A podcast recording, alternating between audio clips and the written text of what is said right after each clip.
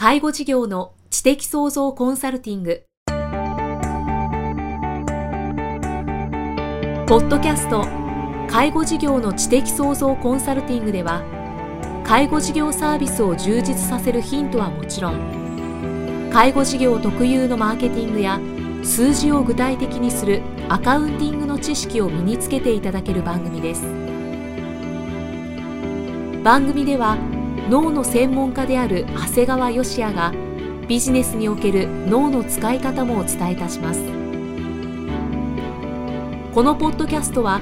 成熟期衰退期に向かう介護事業を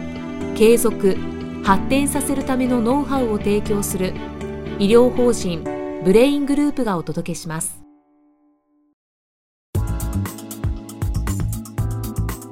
こんにちは、生きみえです。介護事業の知的創造コンサルティング。今日は第102回をお送りしていきます。長谷川先生よろしくお願いします。よろしくお願いします。さあ今回はどんなお話をしてくださいますか？今回は表題としましては文章を書いて脳を活性化させる。継続編ですね。継続編。前回までは脳の専門家として、文章を書く作業が脳を活性化する手法として個人で書く日記の効用だとか世間に発信するブログについてお話をしたんですね。はい、今回はこれらをいかに継続するかということについていくつかお話をさせていただきたいと思います。これは重要ですよね。そうなんです。どんないいことを自分で思いついてもですね、結局継続しなきゃ意味がないんですね。はい、そうですよね。うん、ところで、いきさんは物事を継続することは得意ですかね？まあ重要ですねと言っておきながら、あのちょっと苦手です。そうですね、実はまずその回答がいけないんですが、はい、割と多くの方にですね継続すること苦手ですかっていうと、まあ、まあ苦手っていう人もいるし、まあ、少なくともむちゃくちゃ得意だよっていう人って結構少ないんですね。ただ人間って自分の発した言葉でですね自分自身が洗脳されてしまいますので、まあ、あの継続することが苦手ですとか、まあ、そんなに得意ではないですよって言葉に出すためにですね自分自身がそのように自覚しちゃうんですね。ですから嘘でもいいもんですから継続すること得意ですか？って聞いたらもう私はすごい得意ですと答えるようにするといいと思います。もう無理やりにでも。そうですね。まあさらっとね嫌味がない程度に。もう決して得意って言われてじゃあ証明しろよとまでは僕は言いませんので、はい、あのやっぱり自分自身の発する言葉っていうのはとっても大事ですのでちょっと心がけるといいと思いますね。はいわかりました。だからまあ僕自身もですね、まあ、正直僕はもうどこで言われても僕は継続することが得意です才能ですと答えてるんですが、はい、本当言うとね継続できないことや苦手なことも結構あるんです。あそうなんですね、うん、でもまあ言い続けるとねなんとなく自分が得意であるっていうふうに自分自身も意識づけされるっていうのは感じてるもんですからぜひ心がけていただくといいかと思います。まあ、ちょっとこう自己暗示という感じになるんですかね。そうですね。うんなるほどね、はい、でこうやってですねこう自分の脳をうまく意識づけできたら2つ目のコツとしてはですねまずですね大事なことはです苦手なことには手を出さないってことが重要なんです。えでも意識づけしたらやった方がいいんじゃないですか？いいけど、はい、例えばね例えば全然過去に運動したこともない人間がいきなりジョギングするよって目標を立てたってできるわけないじゃないですか。うーんまあそうですね？はい、とかねまあ、最近ブログ書く人すごい増えてきてるんだけどもともと文章を書くの苦手っていう人もいるじゃないね。あそうですね。でそんな人がこう経営者になったからなんてトライしてね途中で投げ出しちゃう人って結構見えるんだけど、うん、これなんか本当最初からもう苦手と思ってたら手を出さない方が変な失敗体験を経験しないだけいいんですよね。あーなるほど。必要に迫られなければ、はい、あのやらないだ僕もいろんなことやってるんですけど自分自身苦手なことは僕は絶対手を出さないっていう一つの鉄則があるもんですから。そうなんですね、うん、だから決して僕は得意なわけじゃなくて得意なことしかやっていないということなんですね。なるほど、うん。ですからあのこのように初めから手を出さないだけでなくてね、はい、始めてみてこれはダメだと思ったらすぐにやめる勇気もすごく大事なんですね。あ確かにそうかもしれないですね。僕はこうだいたい年間に100冊本を読むんですね。はい。でも実はこれの倍近い本購入してるんですよ。あそうなんですか。で購入してこう開いた途端これ合わんなと思ったらもう新品でも売っちゃうんです。で途中で読んでつまらないなと思ってもやっぱり躊躇なくやめちゃうんですね。で結局何を考えてるかっていうと読書でも100冊読んで素晴らしい本に10冊会えればいいなと思って読んでるんですよね。あそういうつもりで、はい、だから何も100冊読むもしくは200冊読むっていうのが目的じゃない。要するに素晴らしい本に10冊こう出会うために読んでるんだという感覚があれば逆にこう自分に合わないものは絶対途中でやめないといけないしこう最初から読み始めちゃいけないわけですよね。だから結構高い本購入したんだからって言ってつまらなくても本と格闘してる人があるんだけどこれってすごい時間の無駄遣いだし、はい、実際後で振り返っても何にも残ってないんですよね。ああそうですね。だからまあこれは今回は本だけの話じゃなくて、まあ、自分が何か新しいことを継続するという時でもですねこれを考え方はとても重要なんですね。でこうちょっと医学的な話にするとね、はい、さらにこの継続する方法としてはこう脳の中の扁桃核っていう働きをうまく利用することも大事なんですね。はい扁桃核っていうのは、まあ、扁桃ってこう喉の扁桃の扁桃なんですが、はい、これは喉にあるわけじゃなくてこう頭の奥深くにある1.5センチぐらいのハート型の器官なんですね。これを扁桃核というんですが、これはこう人間にとっての快や不快を感じる臓器なんですね。これもともとはねこう人間にとってこう生き死にとても大事な器官なんですよね。はい、これどういうことかっていうと今の現代社会で別に快や不快っていうのはそう大事なこと命に直接関わらないんだけど、うん、例えば皆さんがこうジャングルの中歩いてたと。そしたらなんかニョロニョロと気味の悪いものが動いてるなと思った時にこれは何なんだろうどうなんだろうとじっくり考えてて手を差し伸べたりしたら噛まれちゃう可能性があるわけです。でその時にもう不気味なものを目にした途端に理由を考える前にこうこれは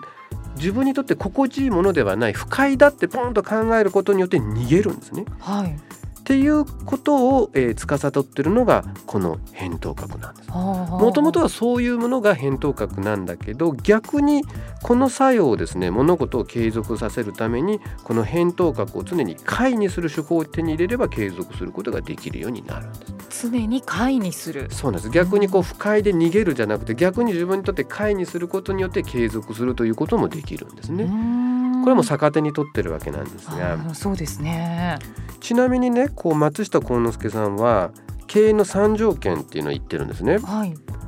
経営者は社員にビジョンを示して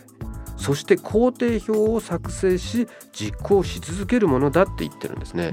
はい、これ松下幸之助さんが脳の働きを分かってたかどうかわからないんだけどいわゆるビジョンを示すっていうのはですね右脳なんですよね。右脳でイメージをとにかく社員に伝える。はい、だけどそのままだったらどうやっていいか分かんないわけですね社員、うん、だから具体的には日々こういうことをやりゃこの目標に行くんだということで工程表を示すんです、はい、それが経営者なんです。ただそれだけじゃなくてそこに継続し続けなさいよって言ってるのがいわゆる返答核なんですバランスがいいですねだから松下幸之助さんは知ってたのか知らないのかわからないんだけど右のでイメージさせて左ので実行の工程表を示し返答角で継続しなさいってことを実は言ってたんですね。いやで先ほどお話ししたじゃあその返答角を常に回にし続けるにはどうすればいいのかっていうのは3つあるんですね。3つはい1つ目はですねまあ、本来やりたくないなという不快であるものをいかに解と考えるかいわゆる困難の視点を変えることなんですね。要するに継続して辛いなと思う要するにブログを書いてて辛いなと思った時にこれ視点を変えるんですよね。ブログの書く先に出版があるって考えたらどうかなっていうことなんですよね。要するにブログなんで書きたいかっていう時に出版したいっていう人って結構多いわけです。もしくはこう将来の漠然とした夢で出版をしたいっていう人いるわけですよね。はい出版ってどんな本でも8万字書かないといけないんですよね最低。8万字をね。で自分自身がだいたい800字程度のブログを書くことが辛いと思った時はいやいや自分の目指すのは8万字なんだ。8万字目指すための800字なんてどうってことないじゃんって意味でまず困難の視点を変えちゃうわけですよね。うんうんうん。はい、でそれが1つ目なんです。はい、で2つ目はね人間って不思議で自分のためだったらすぐやめちゃうんですよ。これなかなかあの結婚して子供でもできると分かるんですがそれまで自分のことしか考えてなかった人間が結婚して子供でもできるとですね子供にだけは苦労させたくないなとかね子供にこういう自分の思いを残したいなって気持ちですごく痛切に感じるようになるんだよね。はいだから例えば自分自身が生きてきた証として本を出したいな自分自身で本出したいなと思ってる時ってそんなに強さはないんだけど、うん、一冊でもいいから出してこれを自分の子供が大きくなった時に読んでくれないかなって思うと全くこう視点だけじゃなくてですね自分のためでなく子供のためということになるんですよね。そうなると今までの困難だとか自分のためという視点が全く変わるんですね。この1つ目2つ目だけでもかなり変わる。はい、で最後は仲間です。仲間ですか、はい、やっぱり一人では継続できない。いくら困難の視点を変えたりだとか自分の子供のためと思ってもやっぱり継続できない。その時にこうお互い支え合う励まし合う仲間ってすごく大事なんですね。だから経営者仲間の中でブログを書く仲間がいればこの間君のブログ読んだらよかったねってお互い言ってみたり頑張って書こうねとかっていうのはとっても大事なんですね。でもそこですごく気をつけていただきたいのは仲間って選ばなダメだよっていうはい、今はすごくいい仲間の例をお話ししたんだけど仲間ってそんな仲間ばっかじゃないんですよ。うん、言い訳ばっかするやつとか人が何かやるとすぐやめろっていうやつとか何、うん、かあると世の中のせいにばっかするやつっているわけだ。ブログなんて書いててしょうがないぜって時間の無駄だぜとか誰も読んでないぜとか読んだってみんな読み流してるだけだぜとこうネガティブなことばっかり言う人間もいるわけ、はい、そういう人間はまず付き合わない、うん、先ほど僕が本を200冊買ったうちの100冊を捨てちゃうと同じように友達でも自分自身を高めれるような友達はやっていくんだけどそうでない友達は捨ててしまう。うんなるほど。っていうことはとても大事なんですよね。でこういったようにこう返答角な働き方を意識して、はい、困難の視点を変えたりですね誰かのためという気持ちを持って友達付き合いを変えていくとですね常にこう返答角が解の状態になってですねまたそこに新しい出会いが生まれてくるんですよね。プラスのところにはプラスばかりが集まってくる。で、ね、恐ろしいことにですね、僕は認知症の専門医としてお話しすると、認知症はね世の中では記憶を司る海馬という部分が萎縮するっていうのが認知症だって言われてるんだけど、はい、実は最近分かってきたのはこの海馬より先に今言ったこの扁桃核が先に萎縮するのが認知症だとも言われてる。あそうなんですだからこの扁桃核を意識して常日頃から意識して快を感じるような感情豊かな生活を過ごすってことが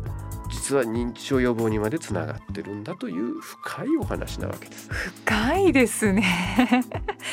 まさか最後に認知症の話が来るとはという感じだったんですけど、はい、そうか。じゃあこの扁桃核を刺激し続けるには、まあ、この3つを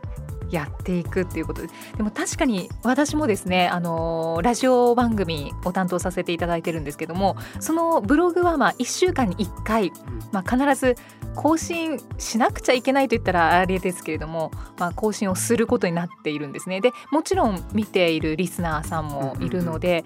やっぱりそれは続けられているんですよね。それでそれはもう自分のためじゃないですもんね。そうですね。読者のためにということですから。うんまさしくそうだなと思いました。ありがとうございます。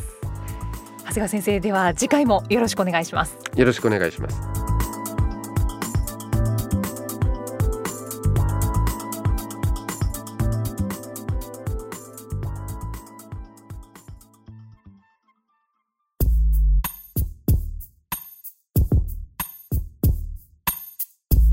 今日のポッドキャストはいかがでしたか？番組では長谷川義也への質問をお待ちしています。質問は株式会社在宅のウェブサイトにあるお問い合わせフォームからお申し込みください。サイト URL は http コロンスラッシュスラッシュ brain-gr.com スラッシュ zaitac http コロンスラッシュスラッシュブレイン -gr.com スラッシュ在宅です。それではまたお耳にかかりましょう。この番組は提供医療法人ブレイングループ理事長長谷川義也プロデュースキクタスナレーション生きみえがお送りしました。